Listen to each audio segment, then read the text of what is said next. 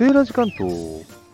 セーラジさん。はーい、セーラジです。聞こえますか？皆さん。何？セーラジさん今日はバードウォッチングでも来たの？そうなんですよ。鳥の声入ってますかねこれ。で、どこにいんのセーラジさん？今日はね、水辺にいるんですよ。広い水辺。眺めいいここはどこ？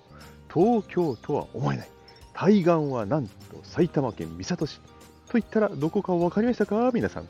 葛飾区の水元公園に来てますよ。すごいカモの群れ。カモウォッチャーにはたまりませんね。うん。カモが泳いだ時にね、水辺につける波模様。美しいですね。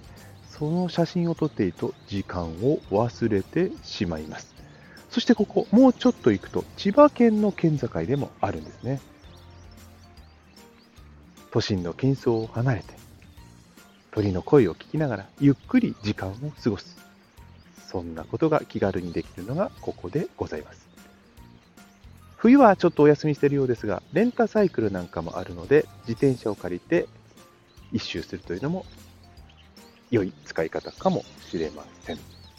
何、セイライさん。カモカモって言って、わざと引っ掛けたの。そうじゃないんだけどね。カモ本当に多いです。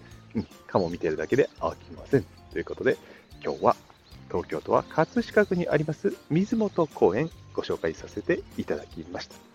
それでは皆様、良い公園日和を。バイバイ。